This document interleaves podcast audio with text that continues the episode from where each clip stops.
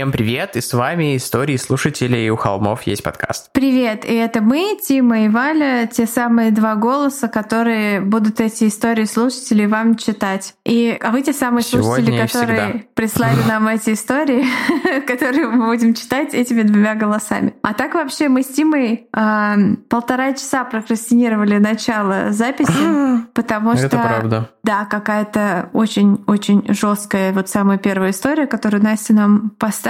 Поэтому, гайс, я всех предупреждаю, э, скипайте. Это просто набор э, всевозможных триггер-ворнингов. История, э, ну, как бы берет в оборот э, эмоционально сразу же. И, как бы, в общем, с осторожностью. Претензии, что а что у вас такая жесть, после вот этого дисклеймера приниматься не будут. Итак, а, привет, пусть будет анонимно, спасибо. Это было около 9 лет назад, на тот момент мне было 20 лет, и я готовилась стать мамой, шел седьмой месяц. А, за месяц до этого я, потер... я сама потеряла маму. Важно помнить, понимать мое эмоциональное состояние. Мне было все равно на происходящие вокруг вещи, и страх за себя полностью отсутствовал. Поэтому я могла позволить себе гулять до позднего вечера и возвращаться домой одна. Мужа у меня не было, а отец отходил от второго инсульта и не особо любил двигаться. Господи, какая ужасная ситуация. Просто... ах, и, и сейчас все будет только хуже. Весна. Я, как обычно, возвращалась домой через гаражи. От остановки э, это была самая короткая дорога. Э, все детство мы с ребятами провели именно там, прыгая с них в сугробы и летом играя в салки. Поэтому особое ощущение, особого ощущения небезопасности это место не вызывало. Вдалеке приметила молодого человека. Тогда еще подумала, что он очень даже ничего, широкие плечи и высокий такой, наверное, ждет девушку, потому как был э, в полупальто и прямых джинсах. Э, Почему-то мне хотелось так думать. Выйдя из гаражей, я снова включила звук в наушниках. Несмотря на свой настрой и чувство беспечности, с юности приучила проходить темные безлюдные места без звукового сопровождения. И пошла себе спокойно во двор, дошла до подъезда, поднялась и начала открывать э, домофонную дверь. И вдруг э, дальше, словно в тумане, меня э, заталкивают в подъезд. А следующие несколько строк я пропущу, они содержат э, э, такое достаточно жесткое описание изнасилования. Э, э, согнувшись и закрыв живот руками, я ждала череду ударов, так как понимала, не может же все вот так просто закончиться. И э, что э, звать на помощь отца, э, а я живу на втором этаже, и он бы услышал, я не могу. Потому что тогда я за него переживала очень сильно, за отца. Я просто ждала. Через пару секунд услышала, как кто-то убегает, и звук доводчика двери. Зачем я решила выбежать за ним, до сих пор не понимаю. Но, как вы догадались, это был тот парень из гаражного кооператива. А, Он бежал со всей мощью вдоль дома, не оборачиваясь. А, Подозреваю, тут я тоже пропущу, что, скорее всего, его привлекло то, что я была в леггинсах из мягкой ткани, и кофта едва прикрывала ягодицы. Странно, но мне до сих пор думается, что я спровоцировала того извращенца, хотя это не так. Я была милая пузатая девушка, просто идущая домой около 10 вечера. Заявление я не писала, никому не рассказывала, слушала очередные истории слушателя, и сработал какой-то триггер, все вспомнилось. Так что спасибо, что прочитали. Я выросла в небольшом городе, на районе, где можно, э, где много общежитий двухэтажных деревянных домов, где заброшки и подвалы — любимые места отдыха молодежи. Поэтому история тьма, и это была одна из самых безобидных. Простите за безграмотность, э, очень хотелось поделиться. Ах, ах. Это просто ужасная история. Мне просто, да, мне физически нехорошо, но, э, дорогая девушка аноним, вы ни в чем не виноваты. Вот вообще ни в чем. Вы могли идти там голая по улице и были бы ни, ни в чем никогда не виноваты, никого не провоцировали. И в любом насилии виноват только насильник. Да, виноват только насильник. И эм, есть же еще такой проект. э, мно- я, я не знаю точно, когда это началось и кто был первоисточником, но проходят регулярно выставки в разных, э, ну, по всему миру одежды, в которой изнасиловали девушек, и там видно, что это там любо, весь спектр, это там какой-то мешковатый 10 слоев одежды до вот каких-то более открытых вариантов. То есть это вообще никак не влияет, и виноват виноват всегда только насильник. Вы никак на это не повлияли. То есть вы повлияли на это своим существованием. А если для кого-то существование другого человека — это оправдание для насилия, то этот человек преступник и заслуживает наказания. Молодец, что поделились. Э,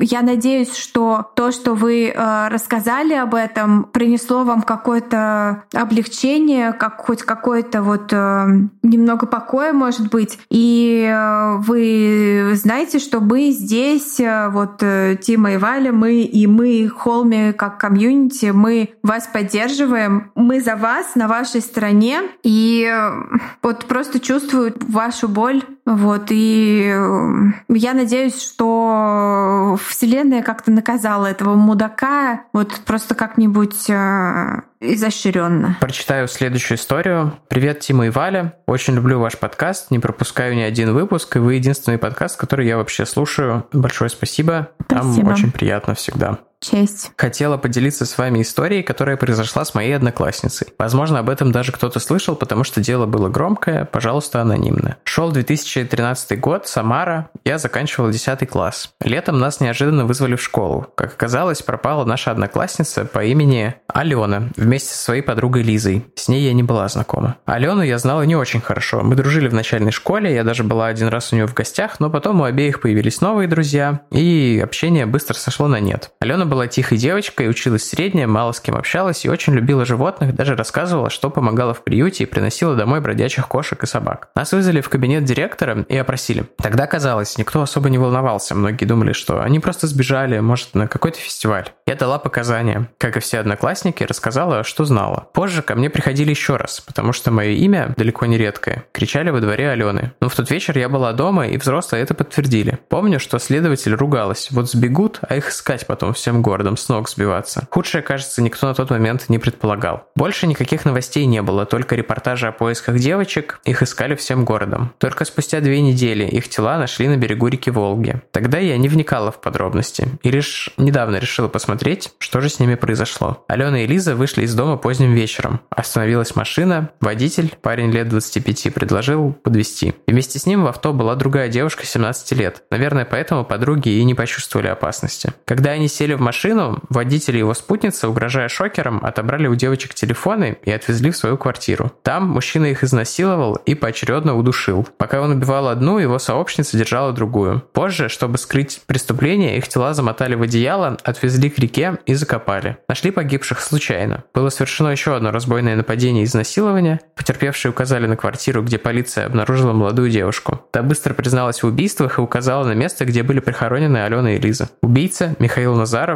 уже был связан с криминалом. Его обвиняли в убийстве, разбое, похищении своей сожительницы, изнасиловании, организации занятия проституцией и вовлечении в него молодых девушек, видимо, несовершеннолетних, в том числе его сообщницы. А еще у него была шизофрения, хотя суд признал его и его девушку вменяемыми. Но судья он все отрицал и говорил, что из-за его диагноза его не посадят. Тем не менее, ему дали 25, всего 25 лет э, колонии строгого режима, а его сообщнице Татьяне Галкиной 9 лет общего режима. А также обязали выплатить компенсацию морального вреда жертвам погибших, хотя девочек это, конечно, не вернет. Когда я все это прочитала, находилась в глубоком шоке. Конечно, я много всякого туркрайма читала в жизни, но осознать, что такое произошло с своими знакомыми, совсем другое. Спасибо за то, что прочитали, и спасибо за ваш контент. Это письмо дублирует то, которое я сегодня отправил на вашу старую почту до того, как узнала о смене адреса. Надеюсь, оно не затеряется. Оно не затерялось. Ох. Да, жесткач. 25 лет за двойное убийство это как-то э, странно. Обычно, ну, типа, 25 лет это минимальный срок, насколько я понимаю, за убийство. А тут э, отягчающий, да, то есть это по предварительному сговору. Странно, как-то мягко. Мне кажется, с 25 лет за наркотики можно получить, а общественный вред от наркотиков-то ну, неоценимо меньше, чем... Ну, понятно, что зависит от наркотиков, но я имею в виду, что убийство двух людей — это как-то, да, жестко. Да, как-то... Но все равно, знаешь, помнишь, как-то мы э, столкнулись с тем, что где-то в какой-то истории, что чуваку 12 лет дали. За, помнишь, была история про повешенную девочку во дворе. Тоже история слушателей была. От, э, по-моему, одноклассницы или свидетельницы. Честно говоря, не помню уже. Да. Да. Ну, в общем, да. Выпуск какой-то мрачный. Поставим, наверное, дисклеймер в описании, что он не для всех. Это точно. Привет, Тима и Валя. Меня зовут Марина. Очень люблю ваш подкаст, послушала уже все выпуски и вот решила написать свою микотно-крепотную историю. Дело было летом в сибирском городе Иркутске. На улице стояла изнуряющая, нестерпимая жара, воздух заставлял людей задыхаться, а ветер был едва заметен. В попытках спастись от этой духоты я еще несколько разновозрастных ребят, которые были объединены э, одним общим э, местом, летней площадкой, где коротали свои школьные каникулы, решили спуститься к речке, которая протекала прямо в городе и на которой было минут 20 пешком. Нас манила ее прохлада. Речка Ушаковка на самом деле э, Спасибо большое, Марина, за ударение в названии речки. Это прекрасно. Это вот то, что нам нужно. Нас, нам коряво, коряво произносящим все холмам. Спасибо. А, река Ушаковка на самом деле похожа на сточную канаву. Э, не вся ее часть, но та, которая находится в черте города. Вода в ней мутная, в воде много веток и мусора. Для нас это было маловажно. Она рядом, и она прохладная, и этого было достаточно. До реки мы добирались, добрались быстро, шумно обсуждая прошедший день по пути и поедая то, что нам раздали на полдник, а именно сочные апельсины, в которых все втыкали э, палочки для питья, создавая импровизированные коктейли и небольшие шоколадки, обернутые фольгой. Шоколад таял прямо в руках и был похож на кашицу. А руки наши были липкие и грязные. Я одна из первых скинула рюкзак на траву, подвернула штанины и шагнула в воду. Глубина реки была не больше полуметра, даже не получилось бы нормально искупаться, но нам этого и этого было достаточно. Босыми ногами было неприятно наступать на склизкие камни и палки под водой, но поскольку вода была мутная, шагать приходилось наугад. Спустя минут 10, как мы оказались у реки, на другой ее берег приехал э, белый минивэн с тонированными окнами. О-о. Э, из него вышло... О-о, это меня было. Из него вышло три силуэта в белых защитных костюмах. Вот это вообще Ого. еще один о-о. Они достали из автомобиля какое-то оборудование и сунулись в воду. Уже через пару минут они начали извлекать из него а, бледно-синее разбухшее тело голой женщины. Надо сказать, что ширина реки в этом месте очень узкая, метров семь, и я уверена, что мы бродили по тому месту, где лежало это тело. Мне даже начало казаться, что я могла наступить Ох. на нее, на ее белые длинные волосы, запутывая, запутываясь э, в них пальцами ног,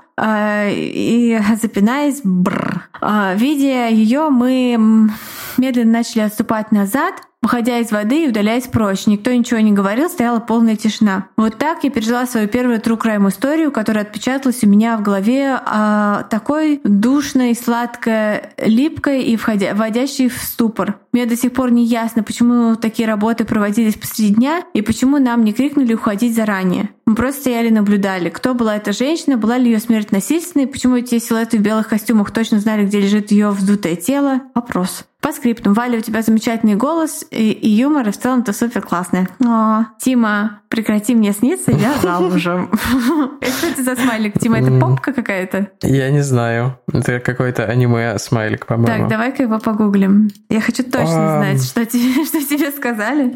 Я думаю, что мы недавно вспоминали советские МК Ультра. Вот это тоже что-то такое. МК Ультра вайбы. Какие-то избавлялись от э, улик ребята в белом. Но вообще в России проблемы с организацией. Они же ее доставали. Ну да, ну типа там 13 или как там 11 убежала. Они обнаружили по GPS-датчику ее тело и достают из э, реки. Но вообще, мне кажется, это стандартно для России. Даже когда дорожные работы проводят, не, не вешают никакие знаки, и ты просто поворачиваешь в тупик. Так что, мне кажется, это супер стандартно для нашей страны, к сожалению, забивать на формальности, которые в данном случае, мне кажется, очень-очень не лишние. Вот. Так, я тем временем ищу эмоджи попку, которую отправили. Я хочу респектнуть Вале за то, что она не стала ничего шутить про э, совпадение нашей фамилии и фамилии убийцы из второй истории. Я видел, как ей хотелось, Нет. но она сдержалась.